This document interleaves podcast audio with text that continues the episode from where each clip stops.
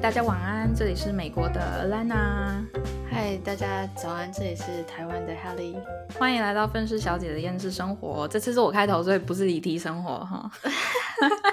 因为一直离题的人是 Helly。对，这一集是呃，哎，这一集是奇葩工作的下集。对，那先给大家一个提醒，就是如果在吃饭的朋友先停下来。OK，我不要在吃饭的时候听这集，因为如果还没有听过上一集结尾的观众呢，就是我们这一集就是延续要来讲接下来黑迪要分享的一个很有点让人恶心的工作。呃，对，我觉得其实我自己在听，就是越听越多的时候，也是会觉得呃不太舒服。OK，所以到大家知道了吧？就是别别在吃饭的时候听，或者是别在身体不舒服的时候听。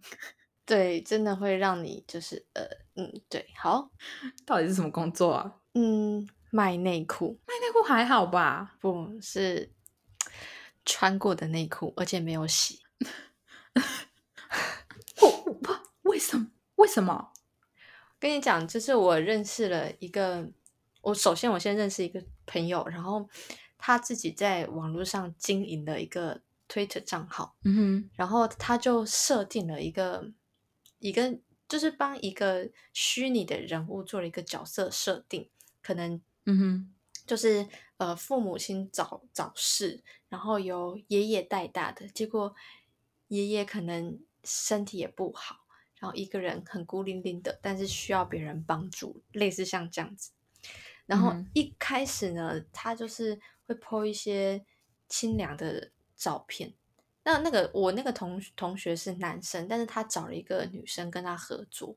那呃合作内容就是叫那个女生拍一些就是清凉的照片给他，然后不露脸，他就会把这些就是肉体的照片上传到网网络上推着上，然后就有很多男生就会跑来就是留言啊跟他聊天啊。我那个朋友他就是每天工作回家之后，可能晚上凌晨一点开始跟。线上网友聊天聊到三四点，就开始收集对方的个人资料啊，什么什么什么的，然后他就可以分析出他的粉丝在有哪一些客群，然后经济能力为何，然后其中呢就会有一些人就会说想要买你的原味内衣裤或是袜子，嗯哼，这个时候呢，我的朋友就会跟那个跟他合作的女生说，哎，你先去那个夜市买一件一百块的内裤。然后你穿三天，上厕所都不要擦，也不要换，不要洗澡，你就穿这个裤子穿三天，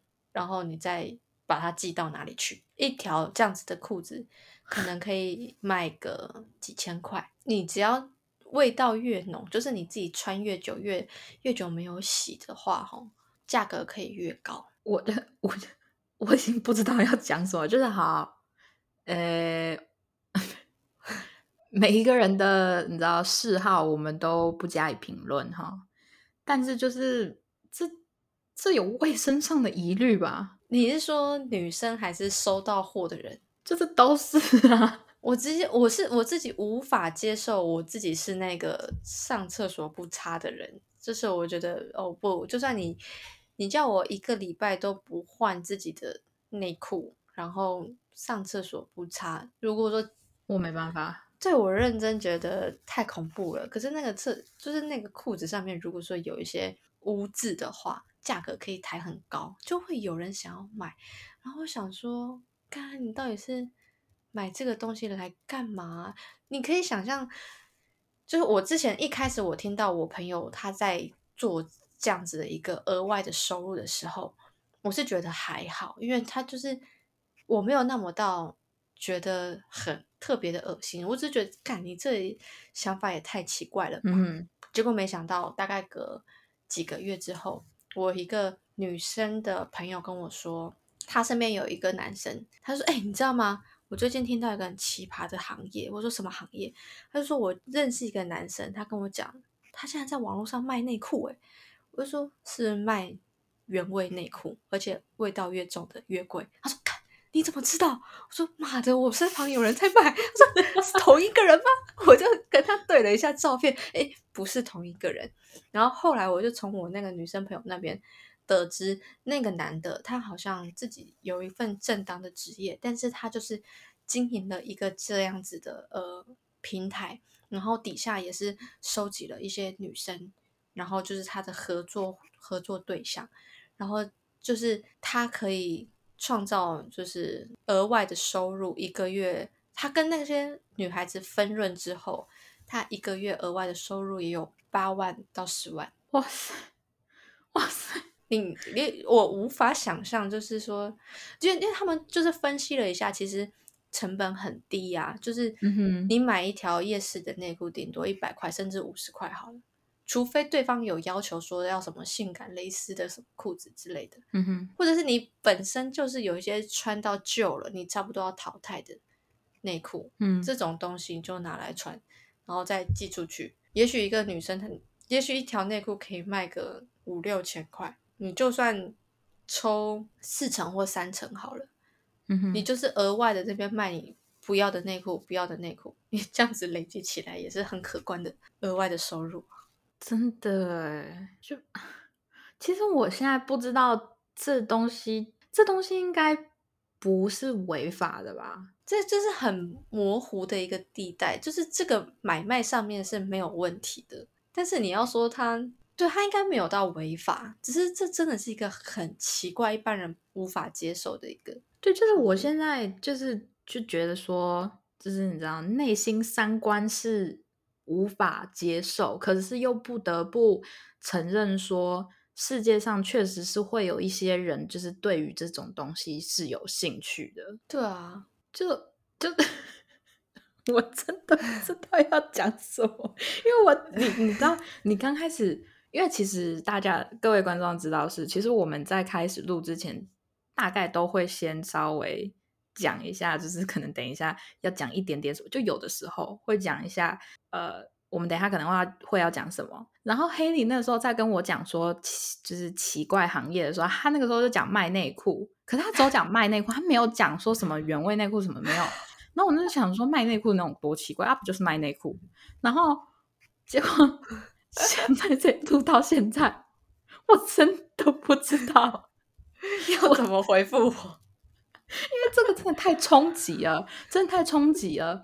我我是知道，我是知道，你知道那个说到原味内裤，就让我想到，呃，我之前有看过，有一阵子就是好几年前吧，可能现在也有吧，就是有一些 YouTuber 他们去日本。然后就有看到一个转蛋，是这种好像是十八禁的转蛋，然后里面就是转原味内裤，哈，对，里面是原味内裤，就是是真的。然后就好像就是 YouTuber 他们就很好奇，说真的是原味内裤吗？就是当然大家的表情就是都很 狰狞，就是觉得说，就是如果是真的原味内裤的话，那真的有一点。不能接受，对啊，然后好像那些都不能算是真正的原味内裤，可能是因为这个跟商家营业也有一些关系，所以他们可能放的应该都算是干净的。嗯，对，至少看起来不是什么太不能播放的东西。但是我就我那个时候看到那个东西的时候，我以为只是恶趣味。嗯，OK，我那时候原本只是以为是。日本的一些厂商的，例如说那种恶作剧行销之类的，嗯哼。可是你现在这样子讲，就让我觉得有一点觉得说，他们 那个转蛋里面会不会是真的原味内裤？哎，他们可能也许在转蛋里面的原味内裤是呃合成的，这个味道是合成的香精撒上去的。嗯哼。对啊，我觉得有可能，有可能，因为不然的话，其实我觉得公司应该没有那没有办法直接正大光明的在街上弄那个什么原味内裤转蛋。而且你知道，我不我不觉得，我一直以来都不觉得台湾会开始就是这一种类型的东西，因为一直以来，如果是在日本的话，我就会没有那么惊讶，因为毕竟日本社会就这种奇奇怪怪的东西本来就比较比较多一点。对他们甚至还有出那种，我记得好几年前，我不知道现在还有没有。他们有出一种香水，就是也不能说是香水啦，就是一一种就是味道的一种喷的东西，嗯哼，然后它里面的味道，它上面会标，例如说什么女高中生的汗味啊，或者是就是它，你知道还有一种味道，我记得我记得没有错的话，我那时候看到还有那个精血的味道。哦，是的，我跟你讲，我觉得你们不要再消费女人了，你们来当当看女人，每天闻到那个味道都快崩溃了，好不好？真的，我那时候我那时候看到。我那时候看到那个东西，我忘记我好像是在什么网络节目上，还是在 YouTube 上面看到，就是他们在讲，就是日本现在正在贩卖这种东西。然后我那时候心里就觉得说，怎么会？我记得那个女主持人还是那个女 YouTuber 就有讲说，怎么会有人想闻这种味道？嗯，我我真的觉得我我也不太理解，你知道那味道多不舒服吗？就真的就。真的觉得很荒谬，你知道吗？就是我不想要 OK，因为有一些特殊癖好的人，就是他们本来就因为自己有特殊癖好这件事情，就是要隐藏，很怎么讲，隐藏的很深这样子。对对对对对对，所以其实我也没有想要特别去批评他们，因为毕竟有一些人本来就有特殊癖好，那是他们自己的自由嘛，他没有没有影响到别人。嗯，可是。你同时就是知道了这一些事情了之后，就是有一种三观冲击，但是又不想要抨击任何人。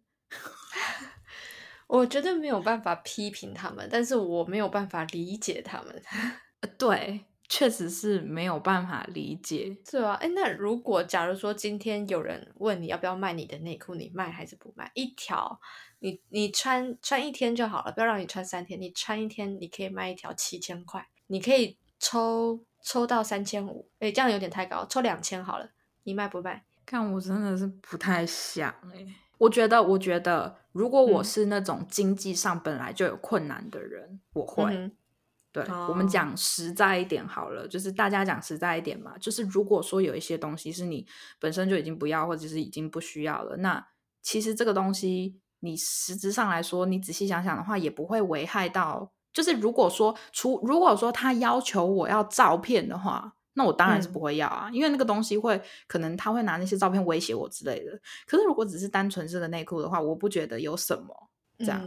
但是就是如果说我是在一个没有特别在经济上面需要帮助的阶段的话，我个人是不会答应的。但是如果我是需要经某部分的经济援助的话，那这东西又算是不太犯法的东西，我就会答应，应该是这样讲啊。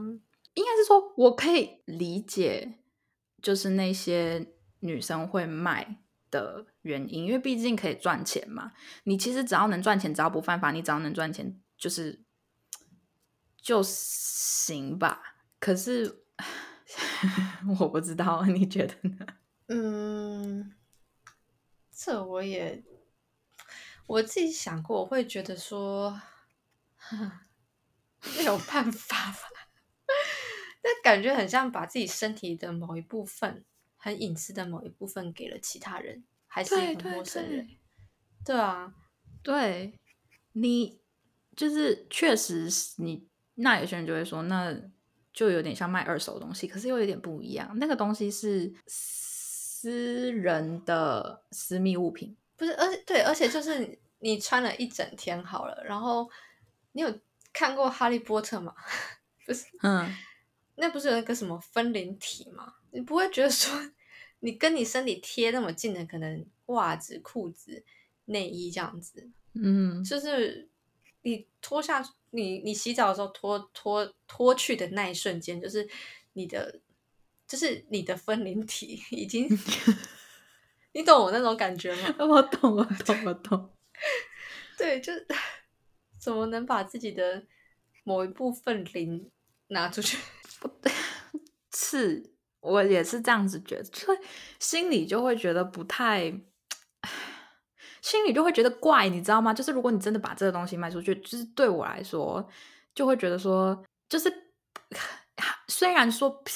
意义上不太一样，但是就有点像拍裸照给人家。嗯，就是就对我来说啦，因为那个东西真的内裤哎，我真的不 不行，我真的不能接受。对，这这种感觉好像就是小孩子的小贝贝，一直抱着，一直抱着，一直抱着，然后突然间被拿走，然后心里会说：“嗯，我找不到我的小贝贝的那种感觉。”我觉得我跟你的这方面的意义上不太一样。哦，怎么说？因为我觉我，因为我就觉得说，就是内裤这种东西，我没有那么跟小贝贝比，我没有那么珍惜。可是你不能拿走它，你懂我的意思吗？对，就是他那个那个小贝贝，或是你的内裤，就是就是你的一部分了。因为你你有上面你的气味，有你的什么什么什么，你跟他很紧密在一起。对对，但是但是你要知道的是，如果如果嗯，我相信有人卖内裤，一定会有人卖内衣，好不好？对。如果是内衣的话，我就还算能接受，但是我还是，除非我经济上有问题，不然我不会卖这种东西。但是我的意思是说，我的意思是说，比起内裤，我比较能稍微接受内衣。嗯嗯，比起内衣裤，我比较能接受在网络上开赌博的房间。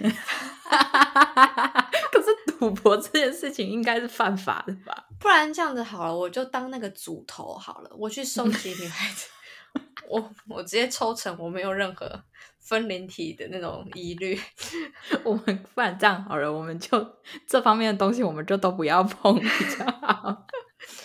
对啦，这方面就不要碰。可是你知道，就会觉得说，看这世界上怎么会有那么多很奇葩，甚至就是你就会觉得说啊，人家这样子卖这种东西，居然能比一个工作 十。工作几年累积上来的薪水还要高，你知道那种感觉就是，可是没有办法，你你要知道的是，有的时候这种事情就是一个不怕一万，只怕万一，你知道吗？我们我们假设好了，我们假设说卖内衣内裤这件事情本来就是，例如说犯法的之类的，然后他刚好就是被抓到了什么的，我我不觉得这个是一件很。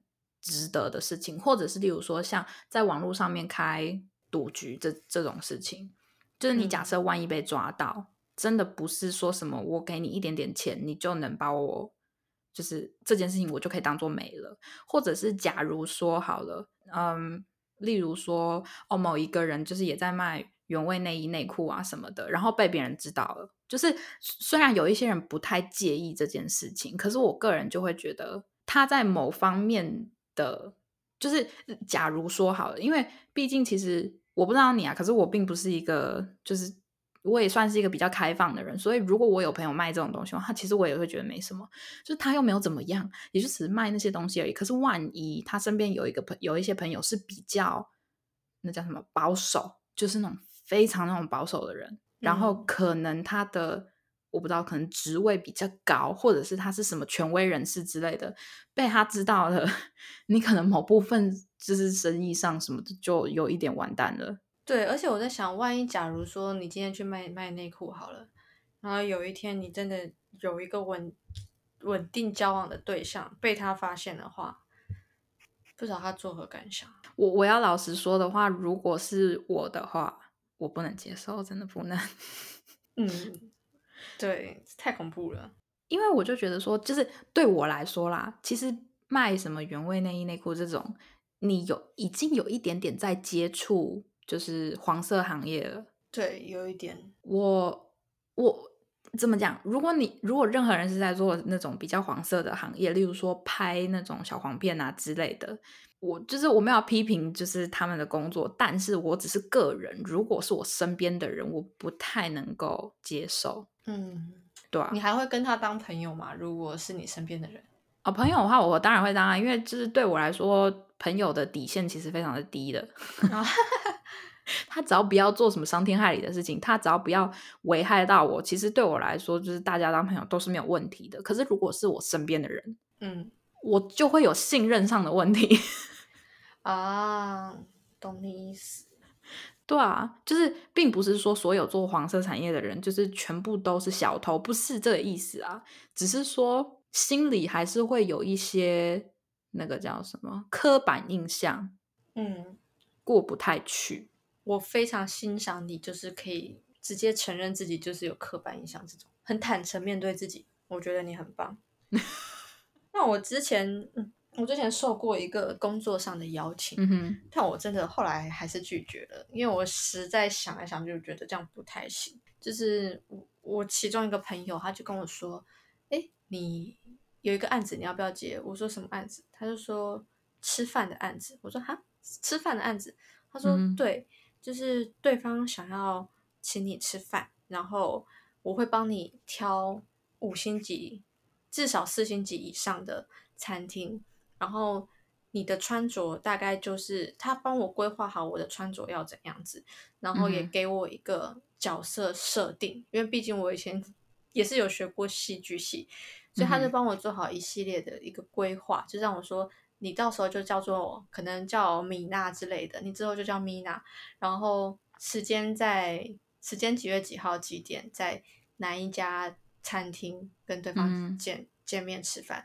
然后他会跟我他他说，如果你答应的话，你可能就嗯跟他见面两次，最多三次之后，你就不会再跟这个人见面了。然后在这当中，我会跟你讲哪些话可以讲，哪些话不可以讲。然后在最后一次见面的时候，你要说出什么话，让你们之间就是结束，就是不会再联系，单纯吃饭。然后我这样子去吃一餐饭，对方付饭钱。然后你知道我可以拿多少吗？嗯，大概三千五。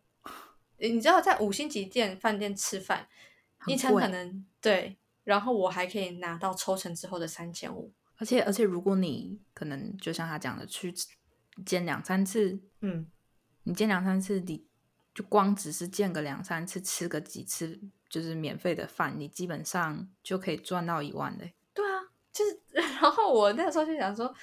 看这三小啊，然后我说那这样我会不会有什么生命危险还是什么之类的？他说不会啊，就是餐厅帮你是挑好的，又不是什么阿萨布鲁的，然后我都已经帮你设定好什么什么什么，我会在这个餐厅附近的哪个地方等你，然后你结束吃完饭之后，你绝对不要跟他走其他行程。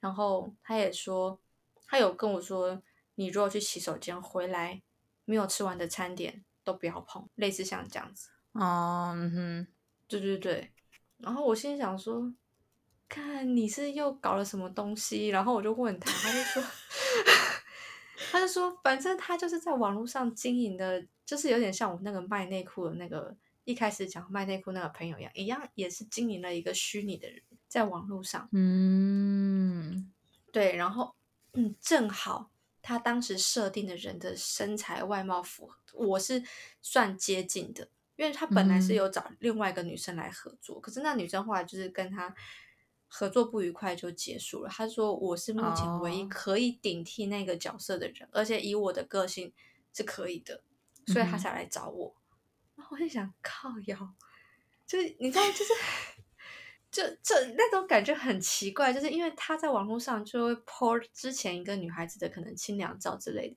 那我就算我无论穿的再端庄，我去。对面那个男孩子看着我，就是会想象别人的身体是我的身体，然后可能会对我有不同的想法之类的。然后可是出去面对这个人，活生生的是我，哎，对呀，对。然后我那时候我想说，不行，万一我今天去见的这个人是我未来男朋友或结婚对象的 朋友，那那就毁嘞，就是跳进黄河洗不清哎。哦，确实哎，真的。这这种行业真的是你要有我我我个人觉得啊，不能有一种侥幸的心理，就觉得说啊，反正又不一定会怎么样怎么样，你永远都不知道，你知道冤家什么时候找上门。真的，我真的所以就是听起来觉得说这种行业夸张的好赚，可是真的诚心诚意的不推荐，不要闹，真的不要，或者是像。国外有一个，你这样，你这种就是，就你朋友跟问你的这一种工作啊，就是有一点像，就是国外有一个网站，你可以找 Sugar Daddy，然后你就你可以成为 Sugar Baby。哦，嗯，就是如果大家不知道什么是 Sugar Daddy，也不知道什么是 Sugar Baby 的话，自己上网查。OK，OK，我们就不多，我们就不，我们就不多说了。但是我有活生生的看，喂。我有没有讲过？我不知道。反正我如果有讲过的话，我再讲一次。我有，我之前去呃拉斯维加斯去，就是去赌城，就跟我朋友一起去。然后那个时候是呃，我要帮我表姐就是买一个 LV 的包包，因为她想看。然后我就走进了 LV 的店，然后我那时候跟我朋友在一起，然后我们就在在那边就是等那个就是里面的店员帮我拿那个包包的时候，旁边就有一个就是亚洲大叔，他就是看起来那种很有钱，他的那种有钱不是说哦西装笔挺什么，不是不是，是那种 polo 衫，然后下面是那种呃就是那种卡其裤。然后鞋子看起来就是那种很贵的皮鞋，然后跟一个非常贵的感觉像是劳力士或者是更高级的手表，嗯，然后就站在那边，然后他椅子上面就是有一个很漂亮的外国女生在试穿鞋子，这样，那个女生真的是非常的漂亮，她看起来可能像是俄罗斯人，哇，对，然后那个。亚洲大叔看起来可能像四十几岁，就是那种很有钱的那种。然后你就是你怎么看那个那个俄罗斯看起来像俄罗斯的那个小女生，她看起来年纪很小哎，她看起来如果要我说的话，可能十七十八岁。嗯，就是正正青春，青春对对。可是你你知道也不好说，说不定。她们这种女生本来就是有一些比较优优越的条件，就是外观上的条件，所以才能就是找到一个这么有钱的 Sugar Daddy。然后那个女生就是反正看上了这双鞋，然后她就看着那个亚洲亚洲的那个有钱大叔，就是点点头。然后那个亚洲大叔就就是那个什么，就跟那个店员讲说，就是他要付钱哦。然后我那时候想说，天哪，不会吧？然后反正我那时候。也只是瞄了一眼，我没有仔细去想这件事情。是我朋友跟我讲说，对，那个就是 Sugar Daddy 跟 Sugar Baby。那我说真的假的？他就说真的。你仔细看的话，真的就是。哇，我还没有看过，就是 Sugar Daddy、Sugar Baby，就是真的，就是活生生的。然后你知道，就是可能在电影里面或者是小说情节里面，你看到你就会觉得说那。就是生现实生活中就是可能会有，可是又没看过。但我那一次看过了之后，我就真的觉得，嗯，哎，哎，我突然间想要回到上一集的话题，嘿，什么？就是我上一集不是说我小时候的梦想是当一只燕子吗？对对。然后就后来我我就是在稍早之前我就。上网搜寻了一下，如果有人在身上刺了燕子刺青的意义是什么？啊哈，他说就是自由、希望跟永不迷失。哦，自我我是觉得，如果在身上刺任何的鸟类的话，应该都都是跟自由有关的。嗯，但是因为燕子它是会每一年都会回回到自己的家这样子哦，嗯哼，所以他们就是。在古时候的人也会认为说燕子是象征胜利跟成功。啊，你有要去吃吗？哎，不是啦。然后我就想到说，也许我的人生的意义就是希望我可以自由自在的，但是我可以得到胜利跟成功，然后会回到家里，无论我到哪里去，我都会平安的回来。这样子。那 那我觉得就是你你小的时候就很，你知道讲话就很有深度。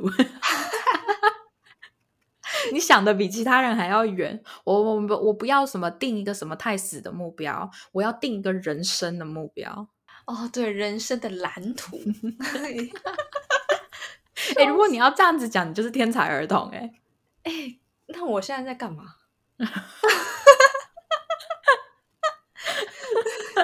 没有，我没有发现我哪里有天天才的部分。要看是哪种天才。哦，对了，看是哪一种天才，真的是。好了，希希望这一集没有呃，大家才算听得下去啦。对，因为我真正觉得真的太恶心的东西，我还是选择没有讲。我私底下可以跟尔琳娜分享，但我真的不想要 在录音的时候录这个，因为你知道，毕竟在家里录音，万一我怕我哥在外面想说，看我女儿、我妹妹在干嘛。这三小鬼东西，傻眼，对吧？所以，嗯，如果丽娜还想知道有多恶心，我可以跟她分享，但是我没有办法在。对对，我对，不然我这一集就得设十八禁了。我们我们还没有涉及太十八禁的东西，所以还不会啦。但是你知道，大家好不好？如果有任何就是未成年的小朋友在听，你你就当听故事好不好？就是这这件事情就当做不存在。哎，这个警语是不是应该在一开头就讲？因因为一开头你还不知道有多夸张，我真的不知道有多夸张。你只跟我说恶心，而且我我想的恶心，你以为是那种屎尿屁的那种恶心？对啊，有屎尿屁啊。可是 可是它有一点偏向黄色了，好吗？哦，好哦。对，好了，反正这一集可能是我们目前为止最接近十八禁的东西了。没有，之前就只有在讲小黄片市场，你忘记了？可是小黄片市场，我觉得还好。我们没有，我们只有讲到那个市场，我们没有讲到就是比如说太 detail 的东西。这一集还蛮 detail 的，你知道吗？我怎么记得上一集我还小黄片市场还直接讲了，就是呃丧尸类型的小黄片呢。哦，那个也很低调啊。可是问题是，如果你没有，如果你对于就是这部分没有什么太太就是没有看过之类的话，你其实也不会有有什么想法，就是也不会知道我们到底在讲什么。呃，也是啦，对啊，好啦，可以理解。那这集真的是挺恶心的，因为我突然就会觉得，为什么我那么多奇葩的故事啊？我所以我们才会来做 podcast 啊。不然你觉得呢？就是你身边就是有太多奇奇怪怪的事情。我就是曾经发生很多就是不知道灵异事件，还是被车撞之类的，所以我们才可以来做 podcast。不然没什么东西讲，我们为什么要来做 podcast？对不对？也是啊，你被车撞，我还逆向。这个可以之后再说。笑死！好啦，我们今天就先这集就先到这。OK，好，这集就先到这里。对大家，如果还有什么呃奇奇怪怪的行业，或者是曾经买到过一些奇奇怪怪的东西，都可以跟我们说。谁好意思跟我们分享买了什么奇怪的东西？我不知道，可能你朋友吧。天哪，好恐怖！对，好啦，大家下集再见喽，拜拜，拜拜。